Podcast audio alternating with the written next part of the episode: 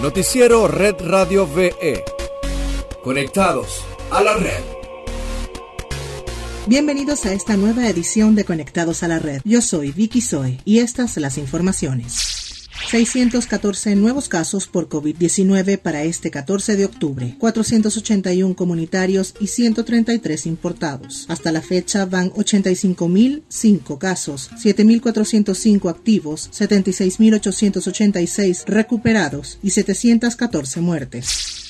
En otras notas, un conjunto de medidas económicas especiales anunció el presidente Nicolás Maduro para garantizar los insumos primordiales y tradicionales durante la celebración de la Navidad en Venezuela. El mandatario detalló los planes que ya se activaron, entre los cuales está garantizar el combo ayaquero a precio justo para que los venezolanos y venezolanas lo puedan adquirir. Además, garantizar a través de los CLAP el pernil e ingredientes utilizados para el tradicional plato navideño. Escúcheme bien, este año todo el pernil del plan pernil navideño es venezolano, es nacional. Si se puede, se dan cuenta que se abren las oportunidades para nosotros producir todo en Venezuela, con la máxima calidad, producirlo para el bienestar del pueblo, para el bien común, para la satisfacción de las necesidades de la familia venezolana, producirlo para ustedes, compatriotas, amados compatriotas. Esa es la verdad de Venezuela. Tenemos que producirlo todo. Tenemos que lograr el punto de armonía elevado, con el esfuerzo, la voluntad y la unión de los venezolanos. Ya basta de conflictos inútiles, ya basta de amenazas de guerra civil, de intervención, de mercenarios. Ya basta, Venezuela quiere producir, trabajar, mejorar, superar la situación actual y lo vamos a lograr.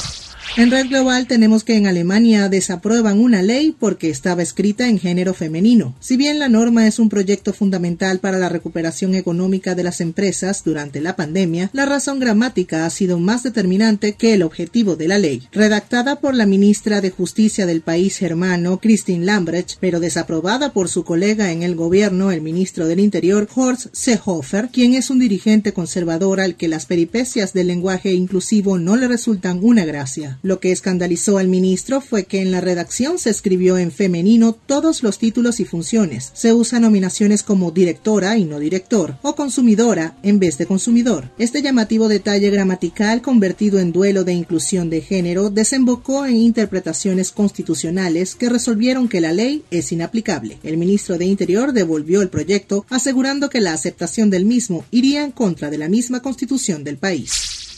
Y para finalizar, te contamos que en redes sociales se hizo tendencia Cele, debido a que luego de cuatro meses, Wells Fargo anunció que restituyó el servicio de transferencias en Venezuela. La compañía dueña de Cele, Early Wearing Service, le notificó a sus usuarios de Wells Fargo que habían actualizado el anexo del servicio de transferencia. Recordemos que los servicios de transferencia se habían suspendido en Venezuela desde el pasado 26 de junio. Sin embargo, desde el 2017, producto de la política de asedio ejercida por Estados Unidos a través del Del Tesoro, la entidad bancaria había formado parte del acontecer noticioso en el país, al ser uno de los bancos que se negó de manera unilateral e ilegal a cumplir con las instrucciones financieras giradas desde sus clientes en Venezuela.